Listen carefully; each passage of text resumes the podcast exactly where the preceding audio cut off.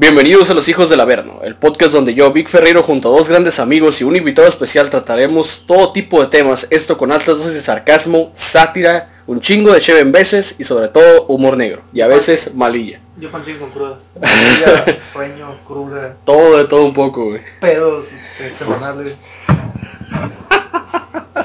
Andamos de malilla hoy o qué. Mames, me, me vinieron mi tic, güey, del ojo izquierdo. No alcanzan a ver, pero sí saben lo que es un tic, ¿verdad? Amigos que nos escuchan, como siempre conmigo, la estrella celeste de la violencia, Amir Carrillo. ¿Cómo estás, amigo?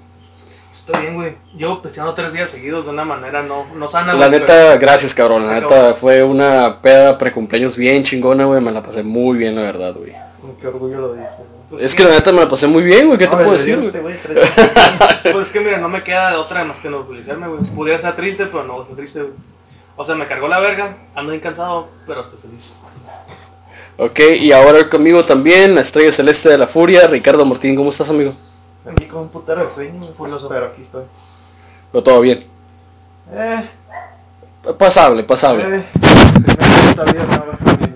Pues mira, estamos, si desde el punto de vista... Mira, de de- perdida no estoy enfermo, güey. Con eso me conformo. Pues sí, güey. De hecho, te perdía, no estás no, enfermo, no pero... Estoy enfermo físico.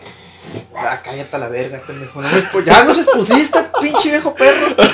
Viejo perro. Siento, amigos, se- según esto íbamos a tener un invitado ahora, güey, pero con esto del, del coronavirus, güey, y creo que le dio gripa el día de ayer, ahí estuvo pisando con nosotros, ahí pueden ver las historias en el, en el Instagram del podcast. Y pues creo que se enfermó, güey, no sé qué rollo, pues igual un saludo para nuestro amigo Raúl Ferreiro, mi primo, güey, que ojalá pueda venir en un futuro. El tema que escogí ahora, güey, obviamente se los pasé. Creo que ya te lo esperabas, güey. Creo que ya me dijiste que me había tardado mucho en poner un tema así, güey. Y pues, ¿qué dicen? ¿Le damos o qué? Aquí. Vamos a darle. Ah, ya no, obviamente no está aquí, güey. Desde ahí ya valió verga, güey. bueno, dice, uno de los misterios más grandes de la música popular se relaciona con el famoso Club de los 27. Denominación que se refiere al grupo de músicos célebres que comparten una fúnebre singularidad. No es anomalía ni singularidad. Haber muerto trágica y prematuramente a la edad de 27 años. Por eso quería que Raúl estuviera aquí, güey. Él tiene 27 años, güey. En casos relacionados mayormente con el abuso de drogas, alcohol, sexo y accidentes inexplicables e incluso en ocasiones suicidio. Suicidio. Hoy les vamos a hablar de el Club de los 27. Las estrellas del rock que murieron a los 27 años. O sea, gente chingona, no mamás como el... Sí, güey, no vayan a meter No, pinche- J Balvin, Ay. no la Rosalía. Es el club de chingones, güey. Porque mira, esta, Pues aquí- dice sí, estrellas del rock, güey, o sea. Sí. o sea, por el puro hecho de estrellas, o sea, es gente chingona, no esos pinches pedazos de mierda que están a esta altura, güey. Que le gusta a la gente estúpida. A la gente común como la gorda del Oxxo. Ándale, Ándale. deja tú la gente común. eh, güey, es que no mames, neta sí me hizo enojar. Cálmate, verga. Tú, tú síguele, güey. o Ok. Luego alegas, güey. La lista original de esta tétrica mm, lista, vaya, incluye al guitarrista Robert Johnson, el cual ya hablamos en un Amigo. podcast pasado, el rey del Delta Blues y primer miembro de este selecto club, y el multi-instrumentista, instrumentista, perdón, si lo dije bien, Instrumentista. multi-instrumentista, ok, Brian Jones, el icónico fundador de los Rolling Stones, Jimi Hendrix, el guitarrista más dotado del siglo XX, la cantante de rock blues Janis Joplin, güey, que creo que hay una niña en Ajá. la voz Inglaterra que Sí, hizo la voz igual que ella, que bien chingón, güey. Por ahí creo que les voy a poner el video en mi canal.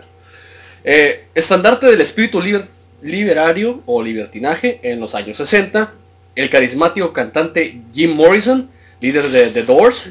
Todos curiosamente tienen la letra J en sus nombres o apellidos. No se había notado ese, pequeño, ese pequeño detalle. Dato curioso. Oh, hermano. ¿No te parece eso curioso? De referencia a Federal Wolf, ¿no? A esta lista se agregarían posteriormente el músico norteamericano Kurt Cobain, líder de Nirvana, uno de los adelades del movimiento grunge. No sé si saben de qué ese tipo de música se le llama grunge. Sí. No es rock ni nada de eso. A huevo. Y la vocalista británica Amy Winehouse, que es una de las voces más talentosas del blues rock, que es el tipo de música que ella cantaba, güey. Que ahorita Mon Laferte quiere imitar ese pedo, pero ni volviendo a hacerle va a salir, güey, la neta, güey. Quienes fortalecieron la leyenda urbana de la muerte de estos músicos célebres a esa edad, era un fenómeno inusualmente común que esto se diera, especialmente si estos se encontraban al momento de su deceso en el pináculo de su carrera, es decir, la fama, ¿no? ¿Por qué la simbología con el número 27? Con respecto a la simbología del número 27, en el Corán, libro del musulmán, güey, por ejemplo, nos enteramos que parecen citados por su nombre 27 profetas, Jesús entre ellos. Para el islamismo, entonces, el 27 es un número que posee un alto simbolismo de espiritualidad islámica, ligado a la figura profética y al diálogo entre lo divino y lo humano. ¿Te acuerdas del significado de la pintura esta de la creación de Adán? Sí. Ah, ok. De ahí viene todo ese pinche desmadre. Para la numerología, el tan, en tanto, el número 27 es el número compuesto, entendiendo que el primero como el dominante, que sería el número 2, y el segundo como el que apoya o acentúa al anterior. Aunque no existe, existen combinaciones negativas, ya que no existen números malos, es decir, eso de decir que el 3 es malo, que es de mala suerte, son mamadas, güey. Ah, ¿cómo no existen números malos? ¿Como cuál? Como el número de tu ex, güey. o cuando vas al banco. buena esa, buena esa. Eh. Cuando vas al banco y un día antes tenías cinco, cinco números y al siguiente día nomás tienes tres. Eso es un número malo y dices, a la verga, dices. No es un número malo, es un número que te da una mala noticia, que es cinco diferente. dígitos en tu cajero, en tu cuenta. Un día antes y al siguiente día Y al siguiente nomás tres acá, después de la peda, ¿no? Y, el, meme, y el meme del señor, oh rayos. oh rayos, puta madre. Oh hermano. Solo indican momentos de crisis o de conflictos importantes, como te decía, malas noticias. El 27 en concreto es un número altamente orientado a la espiritualidad, como antes lo mencionaba, que combina la capacidad creativa con la imaginación y está marcado por los misterios de la existencia misma. Se relaciona también con la salud y con la medicina, con las terapias alternativas, los chamanes y, cuyo caso, los curanderos. Los miembros elite del Club de los 27 son los siguientes. Robert Johnson, este célebre guitarrista mm, afroamericano, es que dice negro, güey, no lo voy a decir. Bueno, ya lo dije. Nacido en 1911 en Harrisburg, Mississippi, se ha dicho muchas cosas sobre él, como que era un músico mediocre, que no valía verga, que se la pasaba fumando tirado en la calle, hasta que eh, pues, presumiblemente hizo un pacto con el diablo en el cruce de la ruta 69 con la 49 en Claresdale, invocando a medianoche al maligno eh, no sé si han escuchado, paréntesis, no sé si has escuchado a lo mejor de tu mamá, güey, o tú de tu mamá, porque siempre las jefas tienen algo que ver en esto, ¿no? Eh, la frase, si quieres encontrar al diablo, ve un cruce de caminos a medianoche. ¿La han escuchado por ahí? Sí. A mí me la dijo una persona que trabajaba conmigo en una cuando trabajaba yo en fábricas, güey. Créeme que cuando no me metía este pedo de buscar la verdad todavía, güey, hizo que me quedara pensando en ello, güey. Y curiosamente hay una historia que tengo personal, güey, que comparto con un tío mío, pero ese lo quiero dejar para un podcast de relatos personales, uh. paranormales. Ok, uh, ok. Con una pequeña oración de encantación que había aprendido de un viejo esclavo, afroamericano obviamente, güey, o africano, cuyo caso, para pedirle que lo ayudara a tocar blues como nadie lo hizo nunca. Johnson, al parecer, no solo estaba consciente de sus limitaciones como músico, sino también estaba resentido con Dios por la prematura muerte de su joven mujer e hijo. Creo que en el podcast no mencionamos, ¿va? No. Mencionaste lo del pacto y que... Pero no mencioné de su familia ni nada. Luego no te, que... No te adentraste en él, güey. Ahora sí, ya un poco más, va a ser un poco más dentro cada historia, güey. Luego de que el maligno se le apareciera así nada más, y tras prometerle que dominaría la guitarra como nadie antes, le explicó que también solamente debía deslizar las manos sobre el instrumento para interpretar, interpretar mejor el blues de la historia. El resto, ya todos lo saben. Johnson se transformó de la noche a la mañana en un músico sublime. Su virtuoso era tal, virtuosismo, perdón, era tal que al escucharlo parece que sonaran dos guitarras a la vez en vez de una sola. Y su fantasmal voz podía cambiar fácilmente de tonos y formas. O sea, podía controlar los cambios de voz, güey tipo Ivan Modi de Five Finger Death Punch, haz de cuenta así, güey. Grabando 29 canciones de su autoría, entre las cuales se encuentran dos de sus mayores éxitos, Crossroads Blues y Me and the Devil Blues. Fíjate los títulos de las canciones, güey. Las cuales hacían referencia precisamente a su pacto supuestamente demoníaco. Saludos a mi fan de ese de Mundo Secreto que el día de ayer en la peda me mandó mensajes diciendo que había hecho un pacto con un demonio y quería saber qué onda. No sé qué esté pasando por tu mente, amigo, pero la verdad Cuidado con eso, no te metas más de lo que ya debes de meterte. Continúo. Este guitarrista se transformaría en una influencia de excelsos guitarristas como Elmore James, Muddy Waters, Eric Clapton, Keith Richards y fallecería a los 27 años de edad. en agosto de 1938 después de tocar en un local llamado Free Folks. O sea, traducido, ¿qué sería? ¿Tres, tres personas? ¿Tres amigos? Folks, ajá. Tres amigos. Tres amigos. Tres compas. Ajá. En Greenwood, Mississippi. Mujeriego, re- mujeriego renombrado o renomado.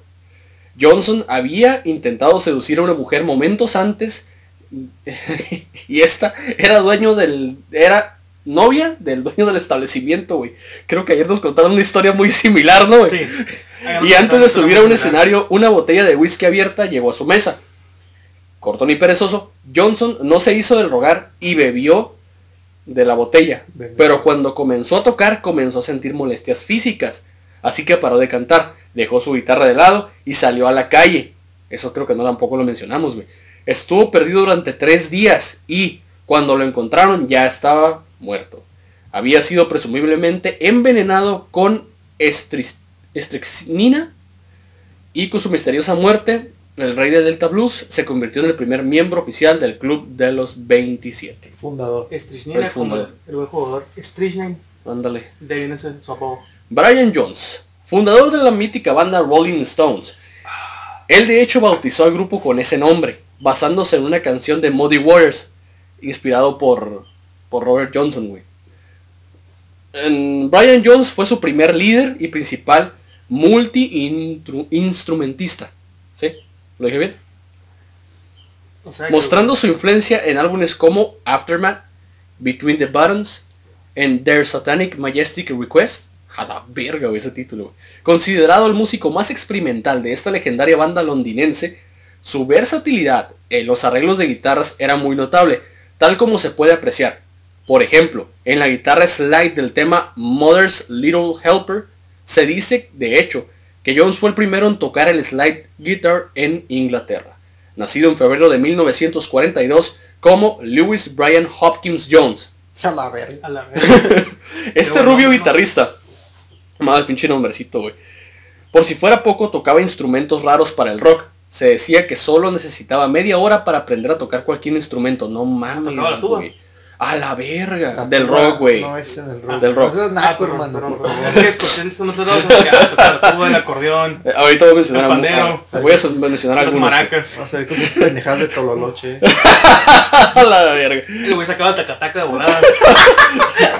No mames. Ejemplo de estos son la mandolina, la citara hindú, que inicio del tema Pain in Black, por ejemplo, el, el dulcimer, la marimba, el melotrón, el arpa, el, ce- el cello, el violín, el ukelele, el acordeón, güey, las campanas tubulares, la armónica, la batería marroquí y la flauta, güey.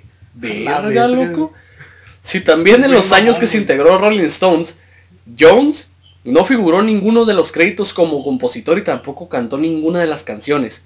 La riqueza y la diversidad musical que el grupo alcanzó con él nunca volvió a ser igualada después de su partida. Sus problemas con las drogas, comportamiento errático y la fricción con sus compañeros de banda, en especial con la dupla de Jagger Richards, Mick Jagger, eh, solo anunciaron que le quedaba poco tiempo en el grupo que había ayudado a formar. Durante la grabación de su disco Let It Bleed, o sea, déjalo sangrar, ¿no? Se llama.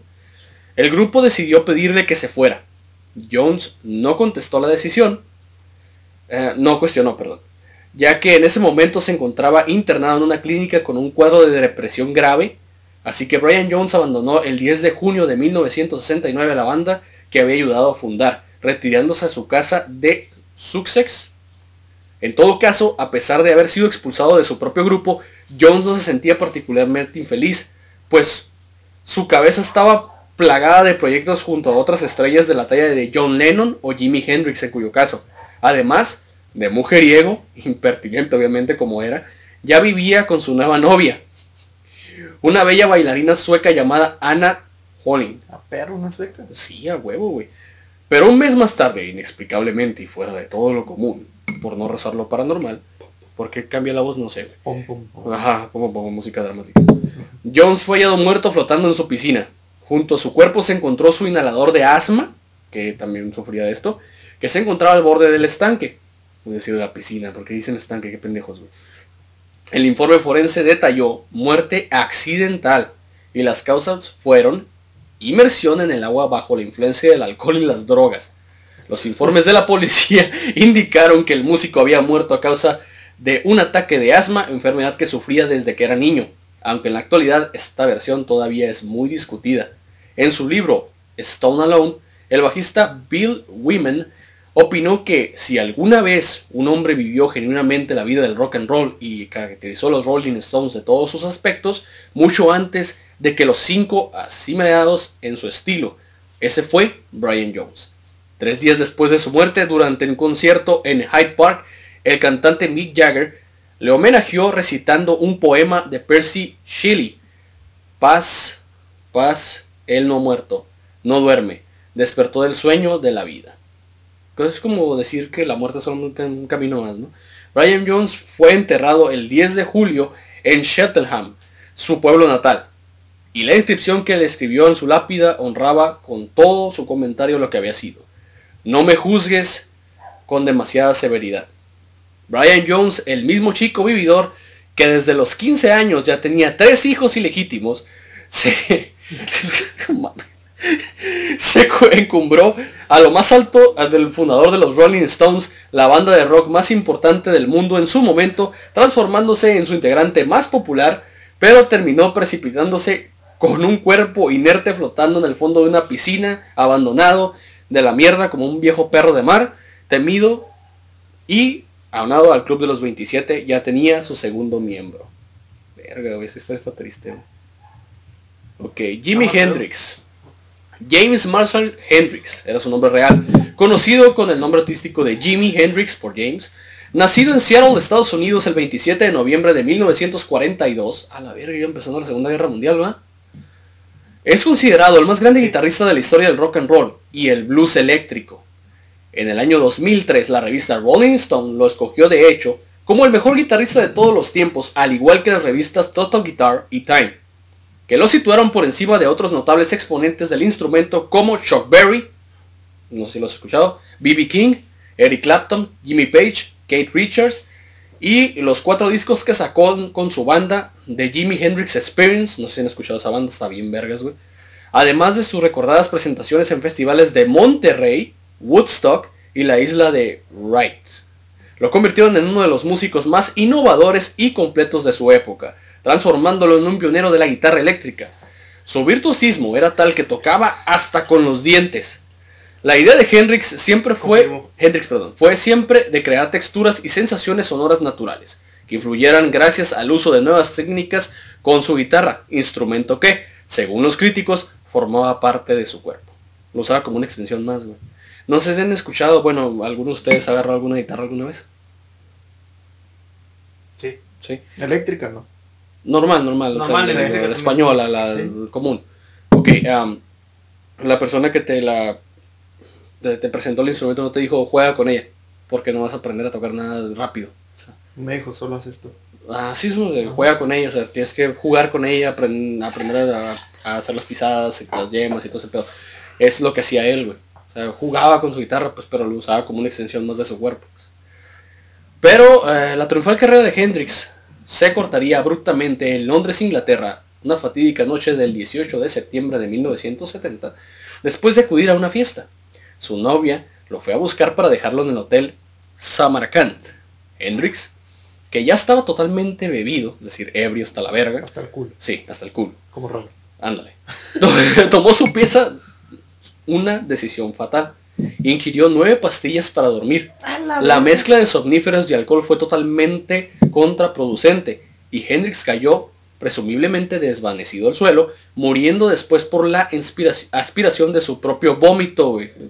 Le dio una Ah, ingestión sí. alcohólica, güey. Eh, Pos- posteriormente se especuló que Hendrix no había muerto en ese momento, sino que cuando lo llevaban en la camilla, cuando necesitaba girar la cabeza para vomitar en el suelo, uno de los enfermeros le había colocado la cabeza de vuelta en la camilla, provocando que se atragantara con su propio vómito y falleciera, güey. También se especuló que su manager, Michael Jeffrey, quien había sido despedido días antes por el músico, le había hecho tomar las pastillas y grandes cantidades de vino para provocarle la muerte y cobrar un millonario seguro que estaba a su nombre. pinche viejo. No me extraña, hay muchos hijos de puta así, güey. Pinche viejo horrible. Un viejo dejado. ok. Lo único cierto es que el mundo de la música había perdido uno de los grandes y el Club de los 27 ya tenía otro miembro más. Un tercer miembro. Un tercer miembro. Janis Joplin, la cantante estadounidense, símbolo femenino de la contracultura de los revolucionarios en el año 60 y la primera mujer en ser considerada una gran estrella del rock and roll y el blues, nacida en Texas el 19 de enero de 1943 y desde muy temprano llamó la atención por la calidad de voz y su visceral intensidad de interpretación. ¿No han visto videos de ella, güey? O sea, cómo canta se pasa de No verga, güey, las voces que hace. Luego de alcanzar la fama y después de que se enterara de la muerte de Jimi Hendrix, la cantante comenzó a cuestionarse qué podía suceder si ella también falleciera. Fíjate la mamada, güey. Dice ella, cito, me pregunto si yo muriera, ¿qué pasaría? ¿Hablarían de mí tanto como lo hacen con Jimmy? Ja, ja, ja. No es mal truco para hacerse publicidad, pero no creo que pudiera morir también en 1970, cuando cumplía 27. güey. Eso disminuye las posibilidades porque dos estrellas del rock no se pueden morir en el mismo año. Pero no se preocupen, no voy a morir el mismo año que Jimi Hendrix. Soy mucho más famosa que él. Les dijo la cantante en tono de broma a sus allegados, güey. Pero la cantante no sabía que tenía una cita con la parca y que esta iba a producirse en menos de un mes desde el fallecimiento de Jimi Hendrix. El día sábado 3 de octubre de 1970, cuando Janis Joplin se present- a- presentaba a grabar partes vocales de la canción Buried Alive in the Blues, en el estudio de Los Ángeles, en un estudio de Los Ángeles, se retiró su habitación en el Landmark Motor Hotel, como la cantante se apareció en el estudio al día siguiente, ah, como la cantante no se apareció, perdón, al día siguiente en el estudio, según lo acordado con el productor, sus amigos decidieron pues ir a ver qué pedo, ¿no? Pero al entrar en la habitación, la oficial la encontraron muerta, güey, tirada en el suelo al lado de su cama. La causa oficial de su deceso fue una sobredosis de heroína, probablemente bajo los efectos del alcohol. Joplin fue incinerada y sus cenizas esparcidas desde el avión, desde un avión del Océano Pacífico. En su testamento, Joplin dejó 2.500 dólares para realizar una fiesta en su honor en caso de que ella falleciera y se repartieron pasteles de chocolate mezclados con hashish entre cerca de 200 asistentes que llegaron a la particular celebración, güey. Qué fechis. A huevo. Sí, se nos va. Es una droga, güey, alucinógena. Muy- Sí. No es tan cabrona, pero sí. Sí, a huevo. A huevo contaminación. Contaminación. No, sea, a lo mejor la morra dijo, ah, pues yo también quiero irme al club y empezó. La verga, güey. y Se metió. A lo mejor se quedó pensando y dice, ¿sabes qué? Quiere el- ir no, a a, al a- lo mejor este fue su pensamiento dice, en el club de puros hombres, debe haber una mujer. Ay, no, mames. Hay que No revolucionar. lo dudes, güey. Hay que No lo revolucionar. dudes. Si, si fue catalogada como revolucionaria en los acentos, no lo dudes que eso haya sido. A ver, la- vamos a matar. Vamos a matar. Allá voy, Jimmy. Ahí te voy, Jimmy. Disculpe. Eh, güey, esa madre está, está controversial porque era un grupo de negros, te das cuenta. Y luego entré ella como mujer. Ah, no, de hecho, Brian Jones es güero. Ah, cierto. Espérate, se me olvidó. Se me olvidó ese. Ok, Jim Morrison. James Douglas Morrison, vocalista de The Doors, es considerado uno de los cantantes más populares, influyentes y carismáticos de la historia del rock. El quinto mejor vocalista de todos los tiempos según la revista Rolling Stone, que no valen verga porque no es cierto.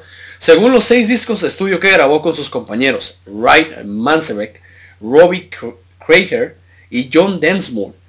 Incluyen piezas musicales de antología que ha hecho de las delicias de los amantes del rock clásico. Morrison, hasta hoy, aún es considerado un arquetipo perfecto de la estrella del rock.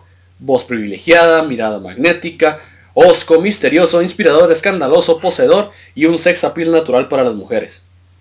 Nacido como James Douglas Morrison el 8 de diciembre de 1943, el Rey Lagarto, como lo apodaban, antes de probar la suerte en la escena musical ya estaba especialmente obsesionado con la poesía simbolista francesa y los mitos y las religiones de las culturas de los nativos americanos.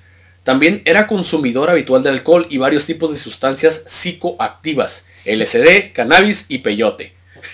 Yo. Ay, güey, dime. ¿Quién? La- verga? ¿Cuál puto rockero no es alcohólico, güey? Es que todos somos alcohol... No, verdad. No, fueras rockero, güey, yo creo que ya estuvieras en los Son 27 bien también, güey. Pues ya, ya nos pasó, güey. Ya les pasó. Ya, güey, tengo, Ya, ya, tengo ya, casi ya no puede 31. este perdonar. miércoles que viene es un 31 ya, güey. Ya no puede güey. Ah, mira, ya no No. está chiquito, güey. Pero todavía- Tú todavía pertenecer al club. Me quedo, güey. Cállate la verga. güey. Se puede, puede entrar. Ah, no cierto. Las que defendía porque lo ayudaban, en su opinión, a alcanzar otros estados superiores de conciencia. Es decir, que meterse esas madres para él lo elevaban, güey, al, nirvana, ¿no? Entonces, eh, como un mayor equilibrio espiritual y de paz interior. No mames. Curiosamente, Morrison jamás se mostró especialmente entusiasmado con la heroína, principalmente por su declarada fobia a las agujas. Yo te entiendo, hermano. Después de la grabación del disco LA Woman, Jim Morrison dedicó a tomarse un tiempo libre y se mudó en marzo de 1971 a Francia, tierra del eh, existencialismo, con su novia Pamela Curson. No sé por qué todas las morras que no caen bien tienen nombre de Pamela. Perdón, a las presentes y las que están escuchando. Pero el 3 de julio de ese mismo año, la misma Pamela lo encontró muerto en la bañera de su piso del barrio Marie. La, parte del médico estableció que el cantante murió por un fallo cardio agravado por el abuso de alcohol, pero nunca se realizó una autopsia en regla debido a que no se evidenció violencia de su muerte. Morrison fue enterrado en París, Francia, obviamente, en el cementerio de Père Lachaise. Así dice, güey. Convertido en la actualidad en un lugar de peregrinación para fans de todo el mundo. Su tumba, de hecho, es un cuarto lugar más visitado por los turistas de la capital francesa, después de la Torre Eiffel, la Catedral de Notre Dame y el centro de eh, Pompidou. Cuando estaba la catedral. Cuando estaba. Cuando- antes de que valiera. Antes de que valiera madre.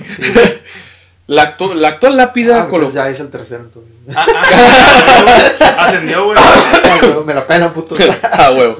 La actual lápida colocada por los padres del cantante en 1991 dice en griego antiguo, Ah. Kata Tom Daimona Aitoi, que significa, traducido al Totonaca, fiel a su propio espíritu divino dentro de él. Entre otros afirman que significa de acuerdo con su propio demonio. Mm, yo te puedo decir si es eso. Mm, le tiro más a lo segundo. Yo también. Por la da- Daimona. Demonio, yo también. Ujú. Ah, ok. ah, Recientemente, a propósito de la muerte de Jim Morrison, después de 43 años de silencio, la actriz y cantante inglesa Marianne Faithfull causó un pequeño revuelo mediático al confesar en la- a la revista Mojo que la sobredosis que mató al frontman de los Doors había sido provocada accidentalmente por su novio de entonces, el dealer Jean de Breteloup. La última vez que estuve en Londres, un periodista me preguntó por qué maté a Jim Morrison. Así que decidí contar exactamente lo que pasó y demostrar que yo no maté a Jim Morrison. Aunque sí sé qui- quién sí lo hizo. Fue mi exnovio Jim Breteloup, quien fue a verlo para venderle droga y lo mató de forma accidental. La muerte de Jim Morrison fue considerada eh, consecuencia de la pureza del caballo, es decir, la heroína, o la chiva, como dicen algunos, que le suministró eh, su exnovio, y yo no sabía nada sobre esto. De otras formas, todos aquellos relacionados con la muerte de este pobre chico ya están muertos. todos excepto yo. Ah, la Ah, verga, dijo Faithful, o sea, dijo ella. Don Fal. Así, no, no, Doña Falo. Doña Fal. Entregando quizás algo de luz entre brumas que ocultaron durante años la muerte del mítico cantante de los Doors, el mismo que en la parte final de la canción, Not Touch the Air, declaraba, I am a lizard king, I can do anything. Traducido para los que no van a entender, soy el rey lagarto y puedo hacer lo que se me venga en mi puta gana. O puta. Ok. Kurt Cobain. Kurt Donald Cobain, nacido en febrero de 1967 en Aberdeen, Estados Unidos, ha sido significativo por la crítica o sindicado por la crítica en lo último, portavoz de una generación que tuvo música popular y ciertamente no fue un epíteto exagerado. Este talentoso cantante, compositor, guitarrista, quien junto al bajista Chris Novelslick y el baterista Dave Goat, que formó posteriormente eh, la banda de grunge Nirvana, fue el ingenio creador tras los álbumes como Bleach, In Utero y especialmente Nevermind, el disco de sobreventas donde incluía ese furioso y emblemático himno de la generación X llamado... ¿Cómo? La rola más famosa de Nirvana. Esa mera. Cuando Cobain, pese a la fama planetaria y el dinero que le llegaba a raudales, también sentí- se sentía incómodo y frustrado consigo mismo, creyendo que su mensaje y su visión artística habían sido ma- malinterpretadas por el público. Además, Su notoria incapacidad para hacer frente a las presiones profesionales y personales de su patética existencia lo fueron convirtiendo en un adicto a la heroína y los tranquilizantes. Mala combinación, padre. En febrero de 1994, Cobain hizo una última aparición en televisión en un programa de televisión italiana. Y en marzo, después de que el grupo tocara su último concierto en Alemania, el cantante se le diagnosticó bronquitis y laringitis severas, por lo que viajó a Roma para recibir tratamiento médico. A la mañana siguiente, cuando despertó, su esposa, Courtney Love, descubrió que Cobain había sufrido una sobredosis por una combinación de champán y... Ay, no mames. Y flunitrazepam, que ella calificó en un intento de suicidio. Después de Ay. cinco días de tratamiento, Cobain salió del hospital y regresó a Seattle. Su estado, y su estado mental, por cierto, no había mejorado nada, güey. De hecho, sus recurrentes ataques de depresión lo habían llevado a querer titular su último disco en Nirvana como I Hate Myself and I Want to Die. Me odio a mí mismo y quiero morirme la verga. El 8 de abril de 1994, el cuerpo sin vida de Kurt Cobain fue descubierto en una habitación encima de su garaje por Gray Smith, un empleado que había llegado a la casa para instalar un sistema eléctrico de seguridad. Él dice, y cito, cuando vi el cadáver pensé que era un maniquí, dijo Smith a la policía, agregando que no había notado signos visibles de traumatismo, y al principio creyó que el cantante estaba dormido. Güey, ¿quién verga va a estar dormido sobre un garaje, güey? No mames. De pedo tal vez, güey, pero... perro así como que no, pues yo cuando llegué pues no miré nada de traumatismo. Pensé que era un maniquí. Pensé que estaba tomando un- estaba tomando el pequeño que está en el garage. A veces la huyo. Es muy, es placentero. Smith también encontró en un jarrón de flores lo que parecía ser una nota de suicidio, que decía entre cosas, y cito, por favor, Courtney, sigue adelante, por Frances, Frances era su hija, güey, por su vida, va a ser mucho más feliz sin mí, los quiero, los quiero a madres. Al lado del cadáver de Cobain se encontró también una escopeta, una autopsia concluyó que la muerte de Cobain fue el resultado de una herida por bala infligida en la cabeza. El informe estimuló que Cobain murió el 5 de abril alrededor de las 11 y media de la mañana. Wendy Fratherburg, Cobain O'Connor, la madre del líder del grupo de Nirvana, vaya nombrecito, declaró posteriormente que ahora Kurt se ha unido a ese estúpido club de músicos muertos a los 27 años, con el que solía estar obsesionado, a oh, pesar de que yo le decía que se olvidara de esas tonterías. ¿Creen que haya sido suicidio? Obviamente lo fue, güey. Pero hay teorías que dicen que a lo mejor lo asesinaron, ¿eh? Hay una, sí, de hecho sí, pero eso puede ser para otro tema. Bueno, Ya le enseñaste a mucha gente pendeja que Nirvana no es una marca de ropa, güey. Sí, ya le enseñé a mucha gente pendeja que espero que hayan aprendido algo el día de hoy. No lo van a aprender. Va a estar muy cabrón, no puedes ir educando a todos por la vida.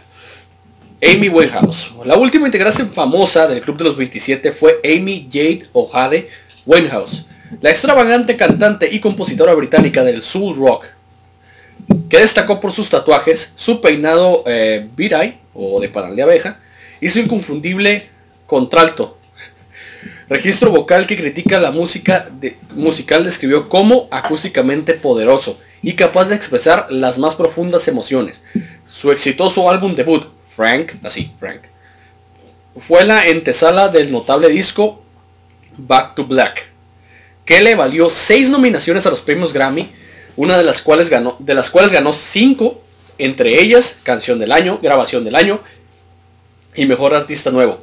Así, Amy Winehouse se convirtió en una de la, en la primera mujer en ganar la mayor cantidad de reconocimientos en una sola noche y la primera artista británica ganadora de 5 Grammys. A la verga, eso no lo sabía.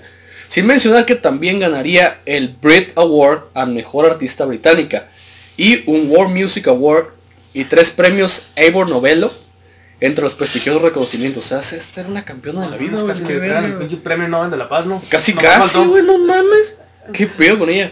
Pero a la par de sus logros artísticos, la cantante también comenzó a aparecer en la prensa debido a sus constantes problemas legales y especialmente su adicción a las drogas y al alcohol. Qué raro. Como siempre. Qué raro. En julio del 2011, de hecho, Amy realizó en Belgrado, Serbia, un concierto que fue colocado por sus propios seguidores como el peor concierto jamás visto.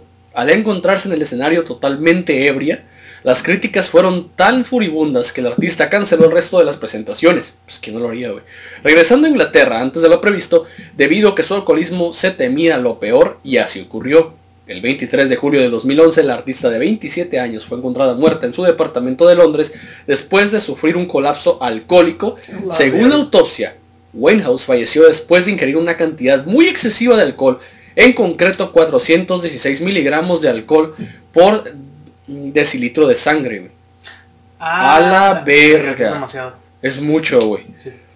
El patólogo, se- que, el patólogo que realizó el examen post-mortem, o sea, después de fallecer, para los que no tienen esa palabra o esa frase, afirmó que 350 de esos miligramos ya era considerado nivel fatal. Es decir, que implicaba automáticamente la muerte. Ella se pasó, güey, con 66, güey. Es un puta madre exagerado, güey. Ya, pues, si no se cargaba la verga ya era, ya era porque ya, no sé, güey, era diosa o nada más así. Ok, otros integrantes del Club de los 27, eh, ahorita conocidos, no tan famosos, pero están dentro de. Estos, mm, pero estos no fueron los únicos miembros del fatídico Club de los 27, aunque sí son ciertamente los más famosos, los más notables. Eh, entre ellos están Malcolm Hale, el setentero grupo Sparky o War Gang, que murió a los 27, gaseado accidentalmente, güey. Verga. Sí, güey, así de culero, güey. Leslie Harvey, de los escoceses Stone and the Crowds, murió electrocutado mientras actuaba en escena, güey. En el escenario la verga, güey. Roger Lee Durman, del grupo Bloodstones, murió a consecuencia de la caída de un caballo, güey. Peter de Freitas, baterista de los Echo and the Bunnymen, falleció en 1989 de un accidente en motocicleta. Mia Zapata, güey, de la banda de pop de Seattle llamada The, The Hits, o The Gits, fue violada y asesinada en 1993 a la, A la verga, verga, güey. Bien duro ese pedo. Sí, güey, eso está bien. Eso me, me impactó más que todos los demás, güey. Richard James Edwards, guitarrista del grupo galés Manic Street eh, Ranchers, eh, se suicidó en 1995 arrojándose al río Wye desde eh, Seven Bridge, al norte de Bristol. Su cuerpo todavía no ha sido encontrado, Ni lo. Ni encontrarán jamás, güey. La cantante española Evangelina Sobredo Galanes, mejor conocida como Cecilia, que no tiene nada que ver con su pinche nombre, falleció en un accidente de tráfico en 1976. Rodrigo Bueno, no así se apellida, músico del cuarteto argentino, falleció en el año 2000 de un accidente de tráfico. Gary Tain, bajista de la banda neozelandesa Uriah Heep, murió de sobredosis de heroína en 1975. Kami, baterista de la banda japonesa Visual- de Visual Key, Ah, Malice Miser, murió en 1999 por una hemorragia subaro, ¿eh? subaracnodia, no sé qué es esa madre. güey. Eh, Si raras nuestro amigo Héctor Para nos puede decir en los comentarios, lo voy a agradecer, güey. no mames, güey. Valentín Elizalde, Ah, sí, cantante mexicano de la de banda sinaloense, fue asesinado a tiros en un supuesto ajuste de cuentas en 2016, que sabemos que no es cierto eso. 2006. Después de terminar, 2006, perdón. Después de terminar un concierto. Y pues hasta ahorita son todas estas muertes, creo que vas a mencionar alguna, hazlo de una vez.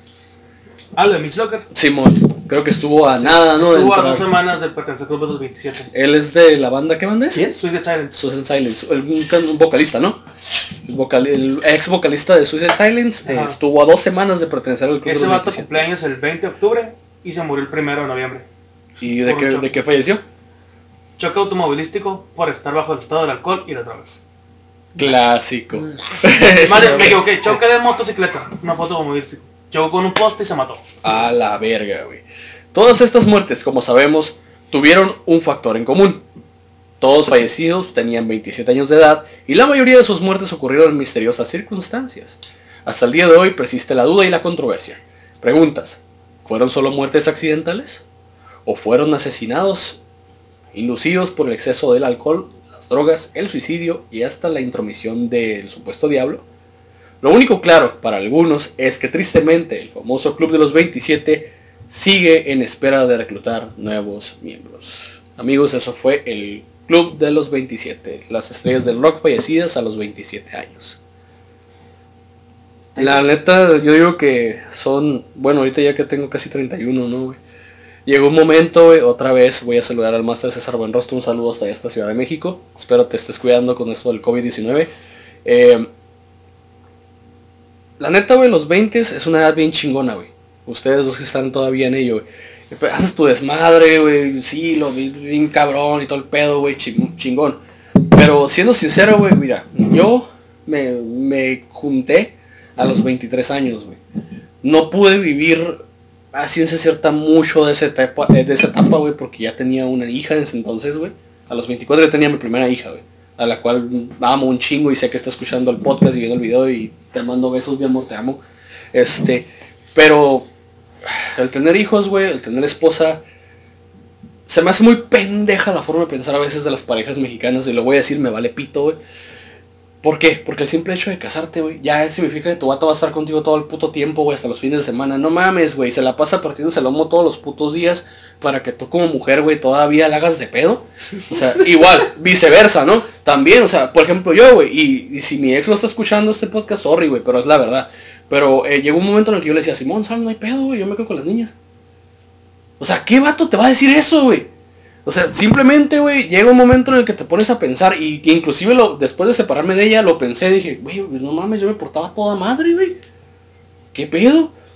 Eso es, irrelevante, ¿no? Pero se me hace bien pendeja la forma de pensar de, algunas parejas, güey. Hay algunas parejas que sí se llevan bien a toda madre, güey. Y la neta, qué chingón que se lleven así, güey. De que, ah, tú sal con tus compas y yo salgo con los míos. Y ahora, oye, aunque estén casados, juntados y tengan hijos, se les vale pito, ¿no? Y hasta inclusive viajan, güey. O sea, pero yo digo, güey, en lo personal pienso, güey, que eso viene desde de, ver a los papás como son. Y los papás vieron a los abuelos. Y todo, todo se va heredando, güey. Entonces, en lo personal, güey, yo digo que si los que nos están escuchando nos están viendo tienen novio o novia, güey, o ya están casados, neta no sean tan pinches, güey. También necesitan un respiro, güey. Verles la puta jeta todo el día, güey, para que todavía la hagan de pedo y todavía caguen más el palo. No mames, güey, neta. Sorry, güey, pero pues se tenía que decir y se dijo. Está bien, pero sí comparto tu pensamiento. Es que la neta es, es una mamada, güey. Si lo vemos de esa, Ah, no, sí. de esa manera, güey, he visto tantos casos que se le hacen de pedo a, una, a personas, güey, que te quedas, cabrón. Bueno, hijo, tú estás pendejo, qué verga. Esa mamá. Y el bigote, güey. Sí, o sea, no me faltó eso, güey. O sea, no mames, güey. Bueno, eh, no sé si quieren agregar algo más ustedes a esto. Aparte de la... No, pues yo nada más ya corroborar lo tuyo de los... Pero no eso lo último que dijiste, sino los 20. Es cierto, los 20 son la edad más perra. La neta sí, güey. Es como por decir la, la prepa, güey. Es una época chingona, güey. Es cuando estás adolescente, güey, que, que piensas que puedes tapar el sol con un dedo, que puedes apagar la lumbre a pedos, que comes virus y cagas canicas, esas mamadas, ¿no? Pero pues no mames, no pueden, güey. No pueden. Está como el morro pendejo de ayer, güey. O sea, estamos en plena peda bien a gusto, güey. ¿Qué pasa? Vienen chinga, güey, y hace su pinche cagadero, pinche mocos pendejo, güey. O sea, pisteas light. O sea, no, se puede, no se puede respetar a una persona que pistea cerveza light, güey. No se puede, güey. No se puede, neta, güey. Mejor No te puedo ponte un poner en bozal y cállate, güey. No te puedo poner. Y es lo que... Tomar en serio. güey. También creo que No. esos güeyes, muchos se murieron porque dijeron, pues tengo 20 años, soy famoso, tengo un chingo de dinero. Consumo alcohol y drogas como sí, es, mañana". es consecuencia de la fama, güey. Estoy de acuerdo, es consecuencia de la fama, güey. Y muchos de ellos, bueno, pues la gran mayoría murió fácil, de pues, sobredosis. Se les hace pelada. Tengo todo el dinero del mundo, vale verga. ¿Sí? Y voy a pegar y voy a ser feliz y yo soy feliz despilfarrando mi dinero en drogas. Y ya, bien mujeres y putas. Hasta y- pueden llegar a pensar como que no mames, la gente me considera casi como un dios. Sí, de hecho llega Simón. llega a darse es- ese tipo de, de cuestiones, güey. Que, se creen intocables por el, por el mundo, güey. Normal, ¿no? Ah. Entonces, eh, amigos, pues no sé, Amir, ¿en qué redes sociales te pueden seguir? Nuestros escuchas. En mi Instagram como Amir, con H al principio, guion bajo Carrillo. A ti, Ricardo, ¿cómo te pueden seguir? Me pueden seguir en Instagram como Ricardo con K.Martín34. Amigos mortales, eh, cabrones, me pueden seguir como Dark, de oscuridad del inglés, una H mayúscula y Bitzer en todas mis redes sociales. Ahí está mi Twitter, mi Instagram y también tenemos un Instagram exclusivo del podcast que se llama Los Hijos del Averno 2020. Ahí subimos todas las fotos de los podcasts, historias, contenido exclusivo. Además de ello, pues suscríbanse pues obviamente al canal que donde cuelgo estos, estos videos. Eh, nos ayudan bastante a los tres a seguir con esto. Realmente no, yo no pensé que fuéramos a llegar a tantos episodios, güey. Fue un cáliz los primeros. Luego ya empezamos a invitar razas. Ahorita llevamos dos invitados. Esperamos que venga más raza en un futuro, güey.